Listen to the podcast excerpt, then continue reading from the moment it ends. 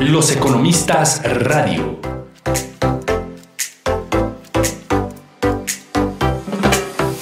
El semanario económico y financiero del Tecnológico de Monterrey Campus Santa Fe. Finanzas.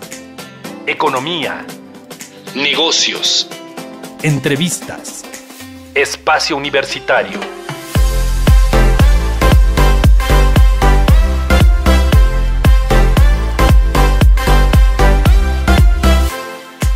Los Economistas Radio.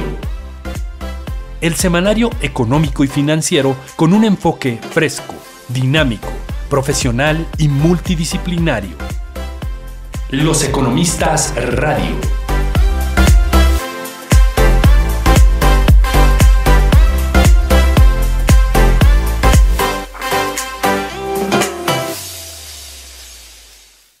Eh, el día de hoy tenemos a Guillaume Fouché, director comercial para Latinoamérica en Bloomberg New Energy Finance. Guillaume cuenta con un MBA por parte del Instituto de Administración de Empresas de París, una maestría en innovación tecnológica y también en física aplicada en la Universidad de Angers, Francia. Ha trabajado también como especialista en el sector eólico enfocado en Europa del Sur y Latinoamérica. En 2010 comenzó a colaborar en New Energy Finance de Bloomberg y desde 2014 está establecido en Nueva York como director de negocios en Bloomberg New Energy Finance para América Latina, Canadá y desde 2019 para el Atlántico Medio en Estados Unidos. Guillem, muchas gracias por estar aquí con nosotros. Es un gusto tenerte. ¿Qué tal? Muy buenos días a todos. Muchísimas gracias por la, invitación. Y bueno, eh, caemos un 5 de mayo que creo que celebran la batalla contra los franceses. Eh, no, estábamos ahí, pero, pero bueno, un placer eh, siempre estar con, con, mis amigos mexicanos. Muchas gracias. Bueno, para que veas que, que, que Guillén, como dicen, este hecho histórico, fíjate que no había caído en la cuenta, pero pues es anecdótico tenerte, pero para que veas cómo pues tarde o temprano, pues esos hechos históricos, pues después eh, nos permiten pues tener una buena amistad que tenemos los mexicanos y los franceses. Oye, Guillén, primero agradecerte que nos tomes la llamada, como siempre, eh, eres muy atento. La temporada pasada generó gran revuelo tu intervención, sobre todo porque sabes que el tema de energías renovables, pues es un tema que está en boca de todo el mundo. Y yo quisiera empezar y detonar la charla con, con eso. Eh, eh, Guillén, ¿Cómo están las energías renovables? Empecemos por el mundo y después, si quieres, aterrizamos en México.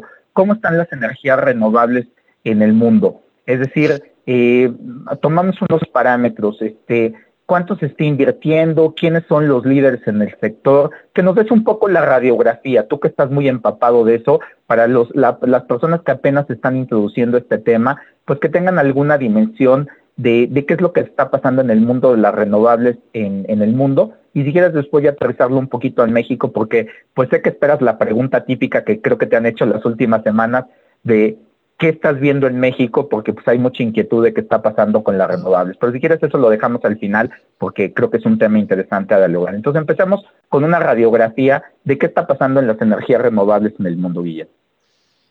Gracias, Pablo. Como siempre, un gusto compartir eh, eh, esto con, con ustedes. Eh, primero, pues decirles que el sector, bueno, nosotros en, en ¿no? en Bloomberg New Energy Finance, eh, lo primero que hacemos y una de las primeras cosas que hacemos desde eh, la creación de la empresa es eh, buscar proyecto por proyecto las inversiones en energía eólica, en energía solar. O sea, cada vez que se invierte en un proyecto, que se anuncia un proyecto, pues hay, hay, hay un banco detrás o hay un inversionista detrás. Entonces, nosotros capturamos toda esa inversión hacemos la suma y cada año publicamos las cifras.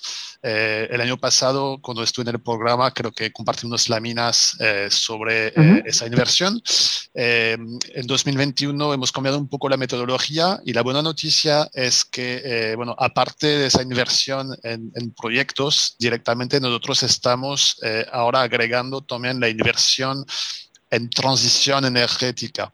Eh, entonces, eh, antes, para resumir, antes eh, publicábamos, publicábamos las cifras de inversiones en energías limpias, que eran solamente las inversiones en proyectos. Ahora hemos agregado eso, la inversión en transición energética. ¿Qué, es transición energética? Son más cosas. La, inversión en movilidad eléctrica, por ejemplo. ¿Y qué es la, inversión en movilidad eléctrica? La inversión en movilidad eléctrica es la inversión en la infraestructura y es la inversión también o, la suma de todas las ventas de vehículos. ¿no? Nosotros lo, consideramos como inversión. Obviamente, cuando, hacemos, cuando, cuando, cuando buscamos esas cifras, hacemos las sumas, pues eh, no vamos a agregar el, cargador que está en la casa del vecino, pero la infraestructura, eh, digamos, los proyectos más, más importantes, sobre todo los, los proyectos financiados por el sector público. Hemos agregado eso porque la verdad es que estamos viendo eh, eh, una diversificación en las inversiones eh, y, creo que ahora llamarlo transición energética tiene mucho más sentido.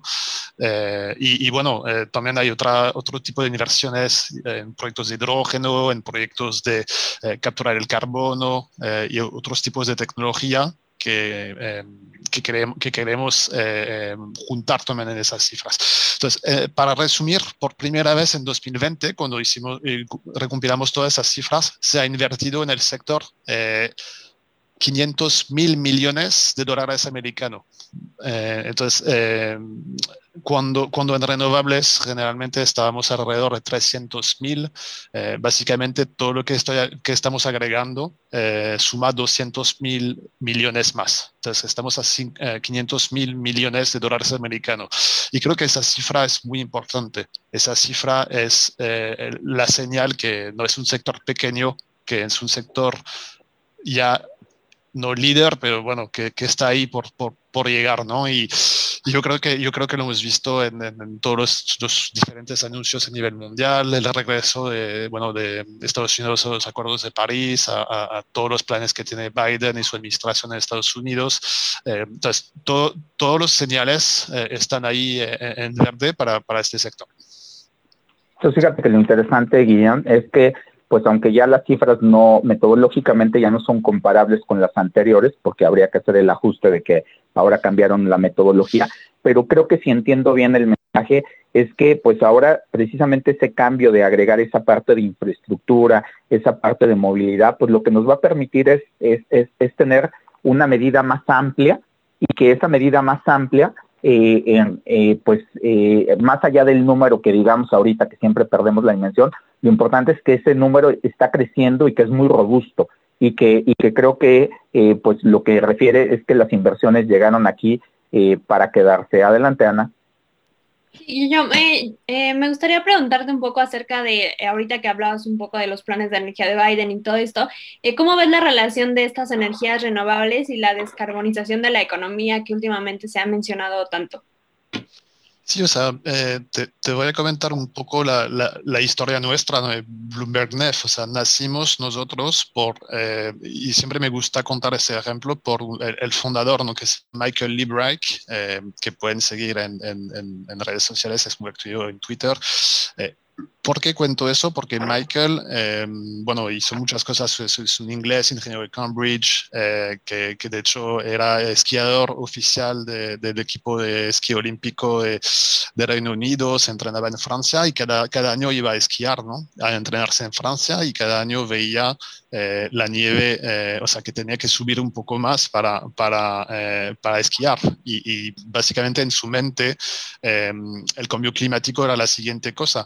Entonces, la primera cosa que, quiso hacer es un fondo para invertir en, en, renovables. Por eso se llama New Energy Finance, la, la, empresa, ¿no? Y, y, tiene un, un nombre de fondo, pero al final él empezó a buscar información y no había en los años 2000 no había ninguna fuente de información fiable para entender un poco qué pasaba en el mercado. ¿Por qué cuento eso? Porque eh, cuando Michael empezó a juntar eh, un poco todos esos datos que estaba comentando antes, eso es el primer paso, el paso de entender el sector de energías renovables. Pero el mundo y la economía eh, no gira solamente a, través de las energías renovables, gira a través de todo. Entonces nosotros básicamente hemos empezado a cubrir este sector pero cuando, cuando empiezas a cubrir un sector tan interesante como renovables, esas, esas tecnologías, pues te das cuenta que está relacionado con otros sectores. Entonces, eh, no hay descarbonización, de, eh, por ejemplo, del sector del transporte y todo el tema de los vehículos eléctricos si no tienes una matriz energética limpia. ¿no? Entonces, ahí ves que, eh, bueno, pues el sector de renovables está relacionado con el sector de transporte Pero claro, el sector de transporte, bueno, pues tienes que ver el tema de las minas de litio para, para digamos, la, la, parte de producción de, de, baterías, pero luego qué haces con las baterías, pues las reciclas. Entonces, vas viendo sectores y sectores y nosotros hemos ampliado la cobertura de, antes cubríamos solamente renovables y ahora estamos cubriendo la descarbonización de la economía entera. Y el último proyecto que estamos haciendo incluso es cubrir eh, el sector de agricultura. Si no saben, el sector de agricultura emite más CO2 que el sector de transporte. O sea, que las vacas y todo lo que estamos viendo en, temas de agricultura emiten más que todos los camiones y todos los aviones y, y, todo lo que nos, nos permite movernos. Entonces, ese sector también lo tenemos que cubrir y tenemos que entender cómo eh, se, puede, eh, se puede convertir en un sector mucho más eficiente y reducir emisiones. Entonces, todo está interrelacionado partiendo, partiendo de renovables hasta agricultura.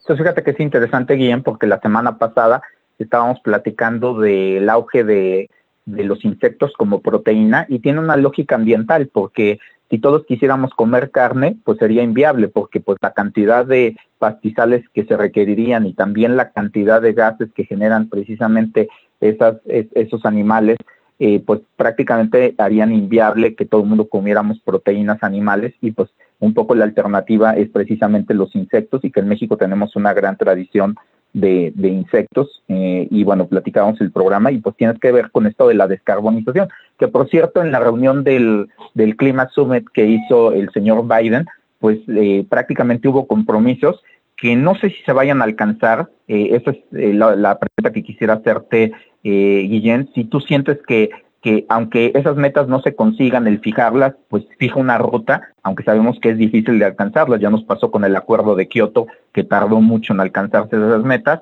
pero pues eh, en el caso de eh, la Unión Europea se, se puso como meta 2050 para ser neutral en, emisiones, eh, Estados Unidos va por esa, por esa misma línea, pero pues otra vez los países que siguen contaminando más pues siguen siendo las economías avanzadas, Estados Unidos, Rusia. Eh, es decir, ¿qué, tan, ¿qué tan factibles son que estas metas nos permitan precisamente pues, acelerar este proceso de descarbonización? ¿Son metas más desde el punto de vista de un compromiso político que pues está ahí simplemente para decir que se están comprometiendo o tú crees que sí son alcanzables dada la tecnología y el entorno actual? Fíjate que el, mes pasado también nosotros tuvimos un summit de energía, bueno, de economía baja en carbono eh, y estuvo Michael Bloomberg hablando y me ha gustado mucho lo que ha comentado Michael Bloomberg, que dijo, eh, o sea, está bien, hay, hay, hay, metas por todos lados, pero son metas a 2050, 2060 y la gente que pone las metas saben que no van a estar para eh, ver si se han cumplido las metas, ¿no?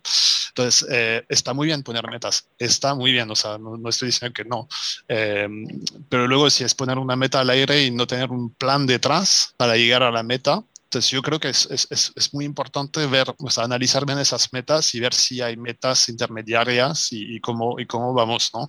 2030, eh, 2040, o sea, incluso cada 10 años sería muy bueno eh, eh, intentar ver un poco cómo, cómo avanzamos. creo que China también, o sea, mira, China China es la mitad de todo, en todas nuestras cifras eh, de inversiones en energías limpias, de, ventas de vehículos eléctricos. siempre vemos China como la mitad casi todo. Eh, entonces, creo que están muy conscientes en China de, todo esto. Em, pero, por ejemplo, no, es solo China, o sea, hay, la India, eh, los países que mencionabas estamos, estamos, o sea, estamos llegando, estamos eh, con el deseo de reducir las emisiones, pero o sea, es, es un plan muy ambicioso. O sea, no es fácil una transición pasando en nuestra economía a cero carbono. Es, o sea, necesitamos a todo el mundo, o sea, los bancos que financian. Nosotros cuando hacemos las previsiones eh, a largo plazo, lo, miramos y en muchos de los casos no llegamos. No llegamos porque, bueno, pues eh, eh, es, un cambio radical, o sea, es, es, mucha inversión y quiénes son los bancos que van a invertir, etcétera, etcétera. Entonces, em, mi respuesta sería eh, que va a ser muy complicado, no, no voy a mentir, o sea, va a ser muy complicado llegar a las metas es importante poner esas metas, es importante que los gobiernos, eh, eh, las ciudades, metas de vehículos, etcétera, etcétera.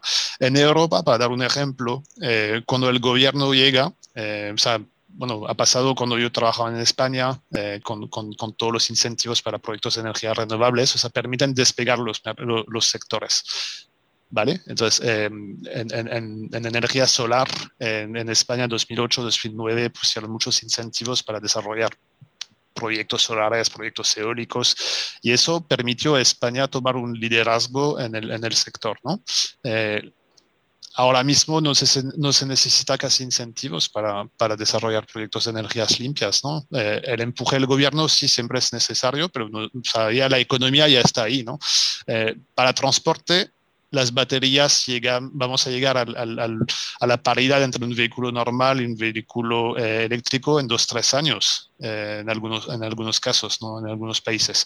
Entonces, eh, necesitamos el empuje ahora mismo y Europa está dando un empuje para que se compren más y más vehículos eléctricos para los que necesitan vehículos. Y hemos llegado a, casi, o sea, hace unos años pues había 2-3% de total de venta en Europa que eran vehículos eléctricos. Ahora mismo estamos hablando de 12%. O sea, hemos, hemos crecido de 2-3% hace dos años a, a 12%. Entonces, estamos llegando, no sé si llegaremos a tiempo, es lo único. Eh, son metas muy ambiciosas y, y, descarbonizar todo es muy, muy ambicioso. Pero ahí vamos.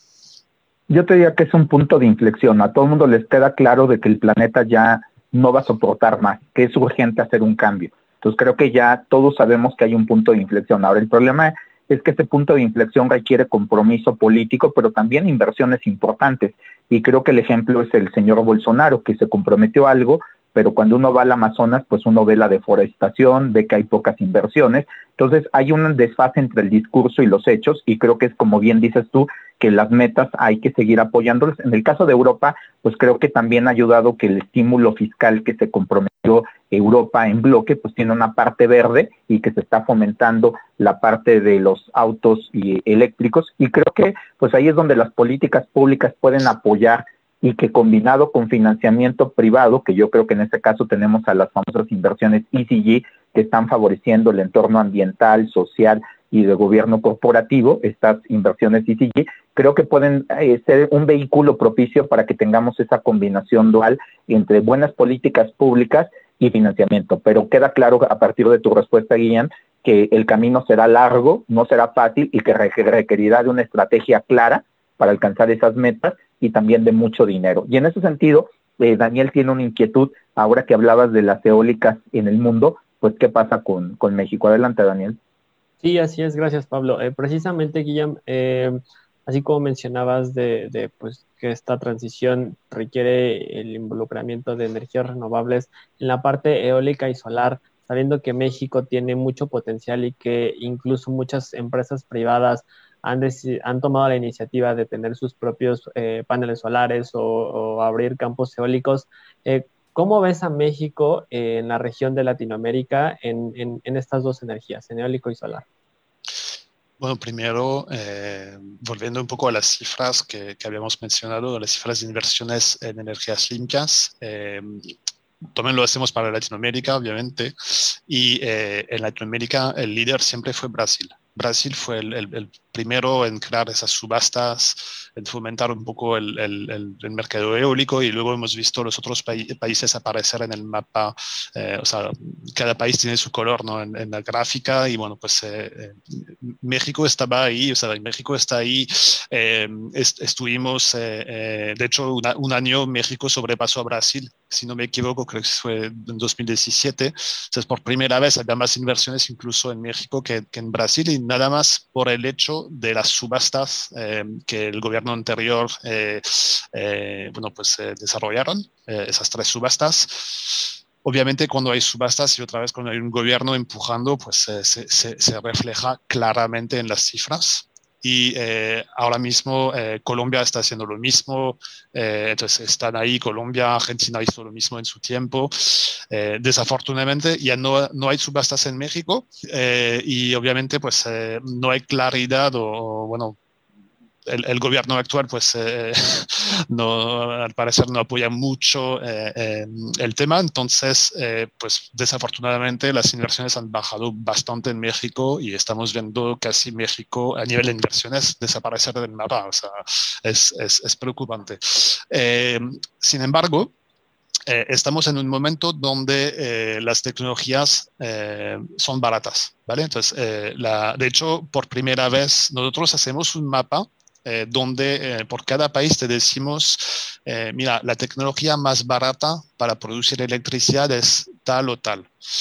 México por muchos años lo teníamos en gris porque el gas era, eh, era, básicamente la tecnología más barata para producir electricidad y eh, esa, gráfica la vi hace poco, bueno, ese mapa lo vi hace poco y aparecía la energía eólica en México. Entonces, México tiene uno, de los mejores recursos eólicos, eh, sobre todo obviamente en Oaxaca, pero bueno, en otras partes del país ahora tenemos las turbinas eólicas para funcionar muy bien, eh, incluso con vientos un poco menores que los vientos que hay en, Oaxaca. Entonces, México tiene un potencial brutal para energía eólica y obviamente para energía solar. Eh, o sea, a mí me llama mucho la atención. Bueno, mi, esposa es, mexicana, también es de, es de Sinaloa eh, y hace poco, bueno, estuvimos ahí y hay sol todos los días, o sea, sol, sol, sol, sol, sol y, y, me llama mucho la atención ver casas sin, sin, sin techos solares, o sea, eh, eh, y creo que eso va a cambiar, o sea, creo que hay muchas empresas, hay mucha iniciativa privada afortunadamente en México, México tiene un potencial humano y, buenas empresas y empresas de fuera también que siguen ahí eh, aguantando. Yo creo que, yo creo que eh, nada puede parar la economía. O sea, si eh, la renovable es el camino, un gobierno no lo va a parar. Entonces, si tú quieres tener un panel solar en tu casa y es rentable para ti, yo creo que pues eh, eh, los, los, momentos que estamos atravesando pues son momentos difíciles, creo que hay que aguantar, pero cuando pasen esos años, o sea, estoy convencido que, que, que, que esos, eh, esas casas que, estaba viendo en poco tiempo tendrán paneles solares. Nosotros en nuestras previsiones económicas que hacemos, lo hacemos para México, sabemos obviamente unas ediciones de energía renovables en México brutales por simplemente el hecho económico de que es lo más económico y, eh, lo, mejor para, para, todos. Y fíjate que, que, yo ahí agregaría que, como bien dices, México tiene dos ventajas comparativas importantes. La parte eólica, pues la ventosa ahí en Oaxaca es famosísimo ese corredor eólico. Me parece que tenemos una ventaja increíble que difícilmente se encuentra en alguna otra parte del mundo. Tenemos una irradiación solar, pues de las mejores que pueda haber en el mundo y creo que también es un activo. Y como bien dices, eh, hay una preocupación por los cambios energéticos que está viviendo México. Eh, pues en este programa siempre hemos tratado de analizar siempre la parte económica más allá de, de, un gobierno y creo que pues la realidad económica siempre se impone. Es decir, tú no puedes de, este, e, evadir una realidad. Es decir, los combustibles fósiles están terminando, ya no son sostenibles con el planeta y por tanto tenemos que emigrar a otra. Ahora, lo que a mí me preocupa es que, como bien dices tú, eh, Guillén, eh, pues tarde o temprano el mercado se va a imponer y la realidad se va a imponer. El problema es que lleguemos tarde al juego. Lo preocupante para México es que, pues, esa oportunidad, pues, que podríamos haber avanzado, pues, ya cuando lleguemos, pues, muchos países nos rebasaron seguramente por la izquierda y veremos a los ecuatorianos, bolivianos, chilenos, argentinos, este, brasileños avanzándose y, y nos vamos a preguntar por qué México se quedó rezagado pues creo que porque el marco jurídico es muy importante que tengamos reglas claras que permitan que el juego eh, se mantenga. Y fíjate que yo he escuchado por ahí que mucha gente tiene la preocupación de que estos excedentes que se puedan generar de energía, pues dicen, pues cuando un particular genera su propia energía, puede generar un desbalance energético y eso comprometer el sistema convencional como CFE. Pues yo creo que lo que nos falta es imaginación, porque tenemos eh, la parte que te quiero llevar es al combustible que todo el mundo dice que va a ser la revolución, pero me gustaría tu opinión porque tú lo vives con gente especialista en el tema que lo comenta. ¿Cómo, se ve en México? Pues hemos escuchado el tema, pero creo que un poco distante algunas empresas ya empiezan a hablar del hidrógeno, pero muchos nos plantean como que el hidrógeno es la solución, la gran solución. Tenemos tres tipos de hidrógeno, el que llamamos el gris, el que sale por combustibles fósiles, eh, sabemos que tenemos que hacer una descomposición para generar precisamente el, hidrógeno que consume una gran cantidad de energía. se utiliza en, en, algunos casos gas natural que se puede reabsorber y es lo que llamamos el hidrógeno azul y después tenemos el verde que se puede generar con estas energías verdes y creo que es donde ahí pues si, lo, si vamos a suponer que si México generara excedentes eólicos y solares pues ¿por qué no utilizarlos en la electrólisis, si no me falla la memoria, que es el vehículo por el cual tienen que hacer la descomposición y que requiere de energía? Pues que utilizamos esa energía. Entonces a mí yo creo que lo que nos falta es, y como tú bien dices, que la matriz energética la replantemos y que pensemos en las inversiones de manera más integral, no como proyectos aislados. Entonces me gustaría saber tu opinión de cómo estás viendo el mundo de las energías y particularmente del hidrógeno. ¿Qué es lo que se platica en el mundo? Tú que viajas por Europa, por Asia, ¿realmente es el gran cambio que va a generar para las energías el hidrógeno? Mira, yo eh, te diría, bueno, primero, eh, antes, de, empezar, no, soy especialista de hidrógeno, pero voy a, voy a ver un poco eh, o compartir un poco lo que estoy escuchando. Tenemos, obviamente, especialistas del tema. creo que el hidrógeno bueno, primero yo siempre he sido partidario tanto en matrices energéticas de, tener un balance entre diferentes tecnologías. O sea, apostar toda una tecnología eh, eh, siempre puede, puede, ser arriesgado, ¿no? Eh, entonces, el hidrógeno tiene muchísimas ventajas, sobre todo nos puede ayudar a descarbonizar sectores que son difíciles de descarbonizar. el transporte pesado es uno de ellos.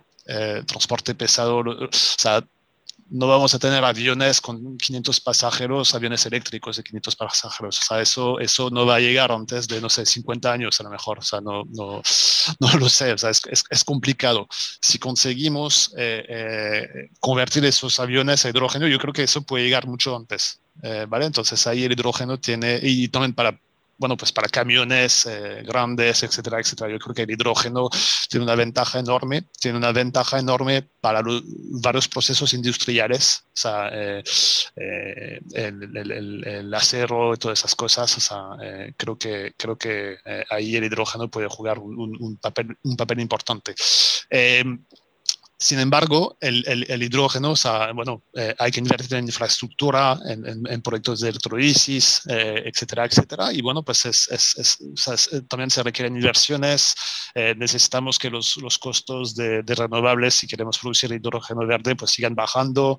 entonces, estamos al principio de todo, pero ya hay muchos países que están planteando estrategias para eh, fomentar ese sector de hidrógeno. O sea, en Europa, obviamente, en muchísimos países, pero en Latinoamérica, eh, especialmente yo te diría que, que Chile y Colombia eh, Uruguay, he visto hace poco también, o sea, han, sacado documentos muy especializados con una estrategia clara para fomentar el hidrógeno. Eh, les invito a ver eh, la Estrategia Nacional de Hidrógeno de Chile, que creo que lo, hicieron en conjunto con McKinsey, con la consultora McKinsey, eh, súper detallado. O sea, Chile quiere ser un líder ese, en ese sector y Chile tiene las ventajas también de tener los mejores recursos solares del mundo, eh, o sea, el norte de Chile tienen la, la, irradiación solar eh, la mejor del mundo casi, pero México, o sea, México está ahí, o sea, México tiene esos recursos también y bueno, pues sí, eh, no sé, o sea, si, si el gobierno y si los actores de, de, de, los sectores privados pues se ponen las pilas también, o sea, yo creo que, yo creo que va a llegar.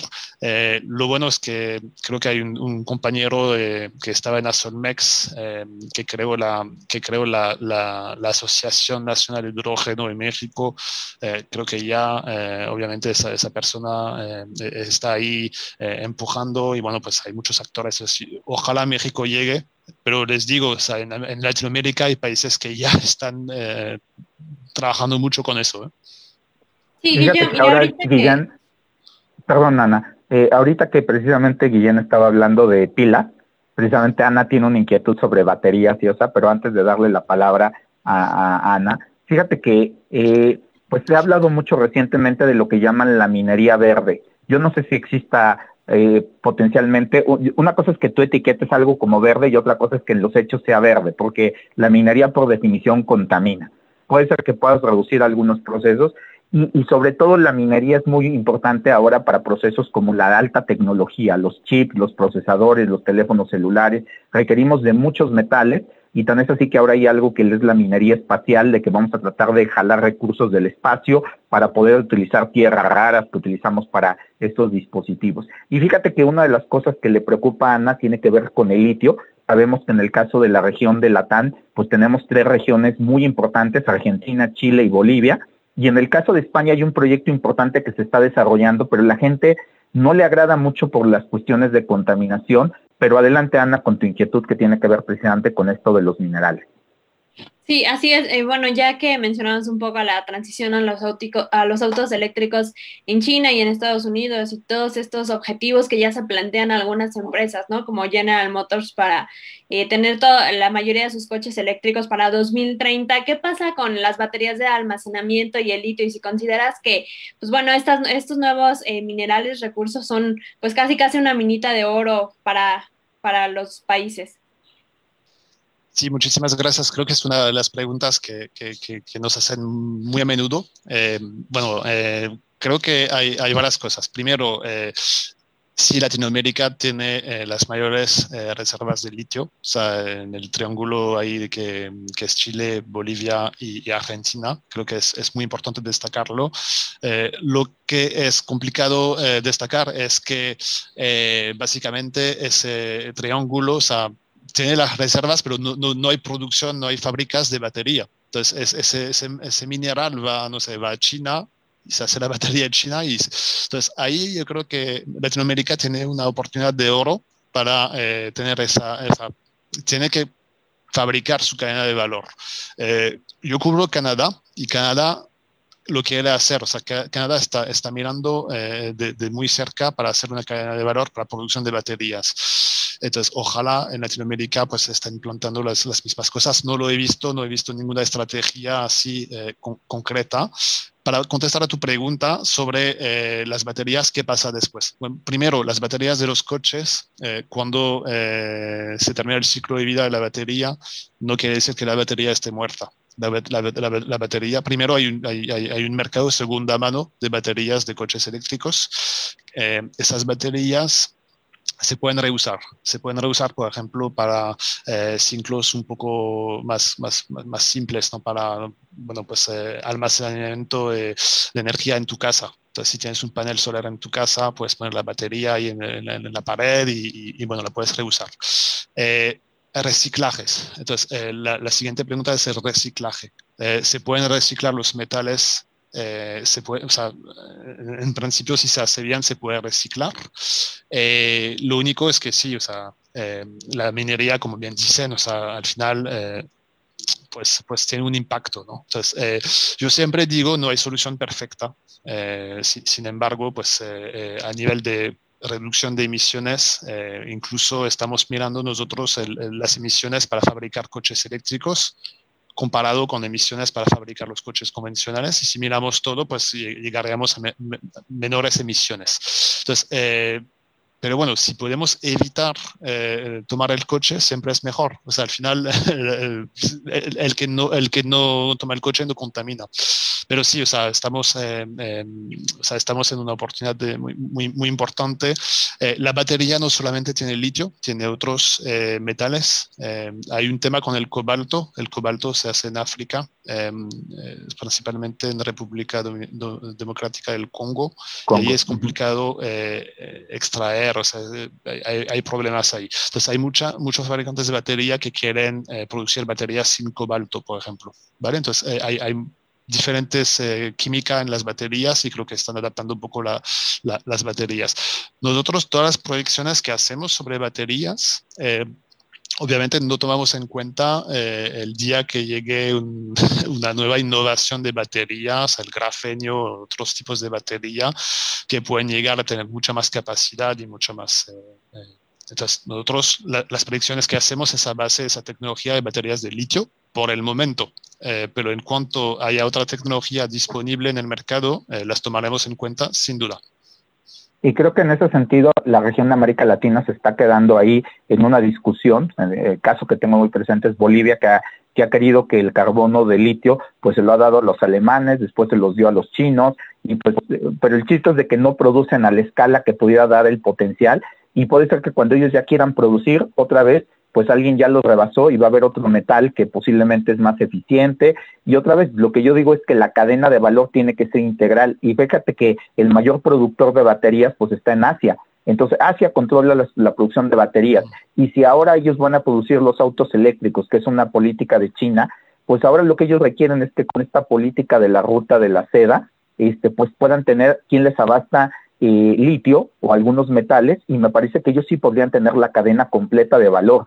Entonces yo creo que ahí hay que ponerse las pilas porque pues literalmente los chinos pueden tomar un liderazgo importante y creo que es donde Estados Unidos quiere reaccionar en una industria donde Europa, pues a pesar de que tenemos ahí a BMW, Mercedes, pues se ha rezagado mucho en la parte eléctrica. En realidad Europa va rezagada eh, los chinos van avanzando mucho, Estados Unidos quiere hacer esta reconversión y creo que es interesante de que pues la cadena de valor, y fíjate que me quedé con lo de los paneles solares, que en México se hay un proyecto social, como tú decías, de que mucha gente le, que no tiene eh, electricidad, pues les ponen paneles solares y pues permiten tener electricidad. Entonces también tiene un beneficio hasta social, ¿no? Entonces les recuerdo que estamos hablando con Guillermo Fauché, director para América Latina de Bloomberg New Energy Finance, una plática excepcional que estamos llegando a su recta final.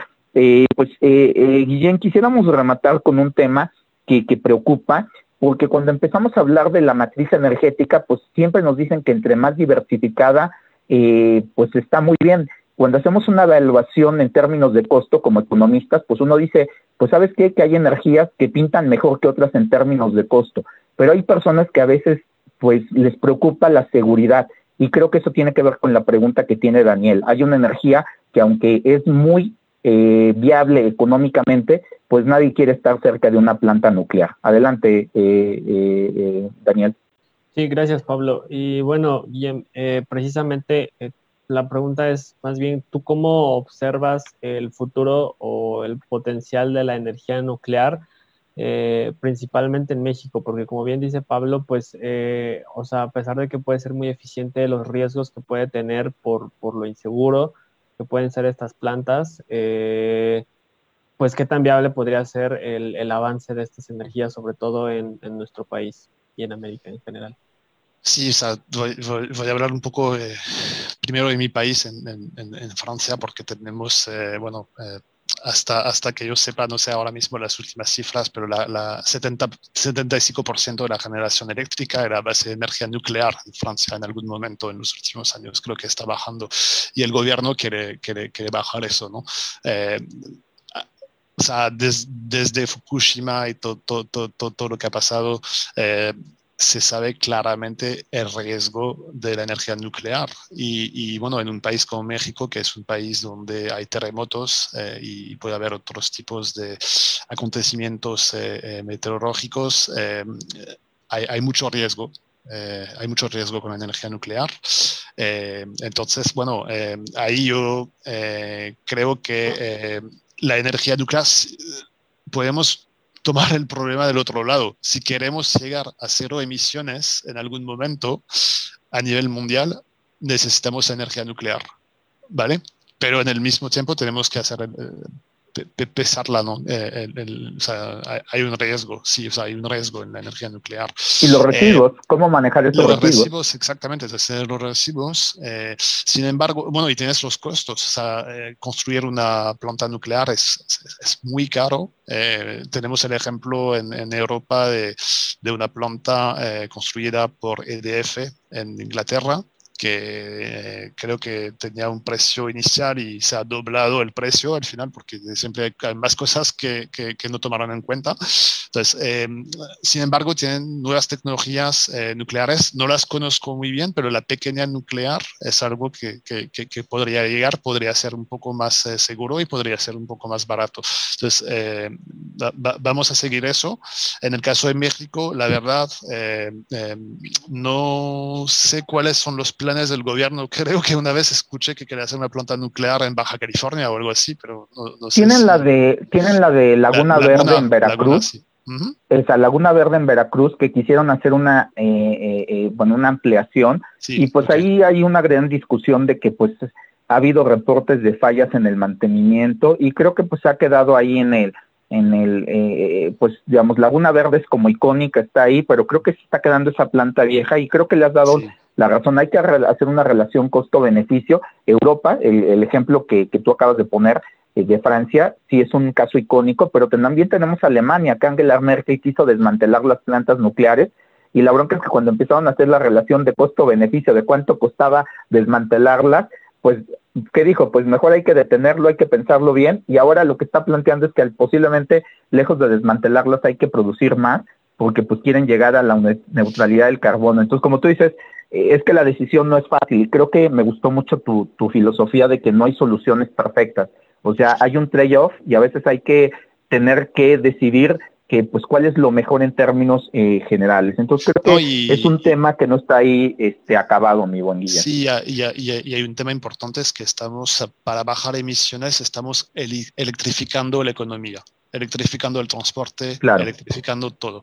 Entonces, si electrificas todo, tu demanda de electricidad aumenta. Entonces, ¿de dónde viene tu, tu, tu, demanda? ¿no? Tienes que construir nuevos proyectos, etcétera, etcétera.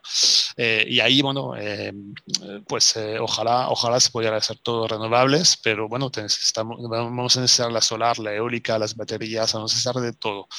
sin embargo, pues sí, o sea, hay, hay, hay, o sea, hay, que, hay que buscar el producto para hacer las baterías, es que siempre hay cosas, ¿no? Eh, eso sin Requerimos una matriz, si salvo tu mejor opinión, balanceada. Yo diría que, como dijeran en finanzas, ¿no? El riesgo hay que distribuirlo. Pues aquí, entre más diversificada esté nuestra matriz energética, yo creo que eso es el ideal de un país para no apostarle a una sola energía, porque puede ser peligroso la apuesta a una sola eh, energía. Y creo que pues ahí es donde está la última pregunta que te quiero hacer por cuestiones de tiempo, Guillén, y no abusar de tu agenda, y, recordarles que estamos hablando con Guillén Fauché, director para América Latina en Bloomberg New Energy Finance. Y pues, Guillén, quisiera terminar la charla con eh, hacia dónde ves que va el sector de renovables, pero pues ya no me gustaría llamarle renovables, como tú dices, energías limpias, renovables, eh, eh, energías, economía circular, economía libre de carbono. Es decir, ¿a dónde ves que va el mundo en materia de energía? Me gustaría hacer una, una, una pregunta más amplia. Tú que estás involucrado a eso, eh, se ve claramente que las ciudades van a demandar más electricidad, no estamos viendo una, una migración a la revolución 4.0, tenemos mucha tecnología, estamos en el famoso este, deep learning, machine learning, mucha data, este, pero todo eso requiere electricidad, requiere procesamiento, requiere eh, data y eso pues al final en cuenta se traduce en energía. Eh, ¿Hacia dónde va el mundo? ¿Tú qué es lo que ves? ¿Tú que eh, otra vez repito que eres un privilegiado para estar en, el lugar con los actores que están moviendo esto. ¿Hacia dónde ves que se ve? ¿Cuáles son las tendencias? ¿Qué es lo que te llama la atención? Si alguien te dijera, Guillén, ¿qué te está sorprendiendo en el sector de las energías? ¿Hacia dónde vamos? ¿Tú qué nos compartirías, Guillén? Mira, eh, hay algo que, no hablamos mucho, eh, pero yo creo que, es clave, es la eficiencia energética. y yo creo que siempre estamos haciendo cálculos de, mira, eh, vamos a consumir más, necesitamos más proyectos, etcétera, etcétera, y está muy bien, y está bien plantear que van a ser renovables, etcétera, etcétera pero podemos consumir menos, podemos mejorar eh, eh, la eficiencia de los edificios, hay muchísimas cosas que podemos hacer y tampoco requieren eh, nuevas tecnologías. O sea, otra vez volviendo al, señor Bloomberg cuando era alcalde de Nueva York, decía que nada más pintando los techos de o las terrazas de los edificios en blanco, eh, te ayudaba a, reducir el, bueno, pues, o mejorar la eficiencia del, del edificio, ¿no? Entonces, eh, estamos viendo nuevas empresas, startups haciendo pues jardines sobre los edificios, hay muchísimas cosas que podemos hacer y yo creo que eh, necesitamos trabajar mucho en temas de eficiencia energética. Yo sé que hay muchos expertos en México sobre, sobre ese tema, entonces es un tema que quería, quería mencionar. para contestar a tu, a tu pregunta más, más general, más general, em, pues eh, les doy cita en octubre cuando vamos a publicar la nueva versión del New Energy Outlook eh, de, Bloomberg NEF. Em, ese New Energy Outlook lo pueden buscar en Google. Eh, si, si, si, ponen Bloomberg New Energy Outlook 2020, van a ver la versión 2020. Y ahí estamos mirando un poco hacia 2050, cómo va el sector. ¿Vale? Y si tuviera la gráfica ahí para compartir, verían mucho eh, amarillo, que es el color de energía solar, mucho azul, que es el color de, eólica, y muchos otros colores. Pero básicamente las dos tecnologías que están despegando muchísimo son esas dos tecnologías. Eh, estamos, o sea, somos muy positivos con esas tecnologías, creemos que van a ser las, las, principales y la, energía solar eh, en particular. Y dentro de, de ese color amarillo tenemos dos tipos de amarillo. El amarillo para proyectos grandes, utility scale de energía solar y los proyectos residenciales y hay muchísimo amarillo para residencial. Entonces, eso quiere decir que nosotros como consumidor en algún momento podremos elegir, podremos tener nuestros paneles solares en nuestras casas. Ya hay gente que lo tiene, eh, pero eso va a seguir creciendo y creciendo. Y estamos viendo empresas como Tesla, obviamente, que, que, que, te está vendiendo el coche eléctrico y también los paneles solares para poner en tu casa, para tener una solución integral. Entonces, eh, creo que eh, estamos llegando a un mundo más descentralizado a nivel de energía, o sea, hay más empresas y, hay más, eh, o sea, el, consumidor va a poder elegir sus productos también en ese sector. Tradicionalmente, eh, la, relación que nosotros como consumidor teníamos con el sector energético era, bueno, pues al final de mes recibes tu factura de la CFE y ya está. Eh, ahora vamos a poder elegir qué queremos y yo creo que es clave. Y volviendo al tema, al tema político, eh, eso no lo puede cambiar ningún gobierno eh, de, ninguna idea. al final, si hay productos disponibles, baratos, el sector privado y, los actores económicos van a llegar. Entonces, mi cierre sería que va a ser muy positivo para el, para el sector y lo están viendo ya con muchos anuncios, pero va a seguir, eso va a seguir apareciendo cada día, cada día más anuncios de más proyectos, etcétera, etcétera.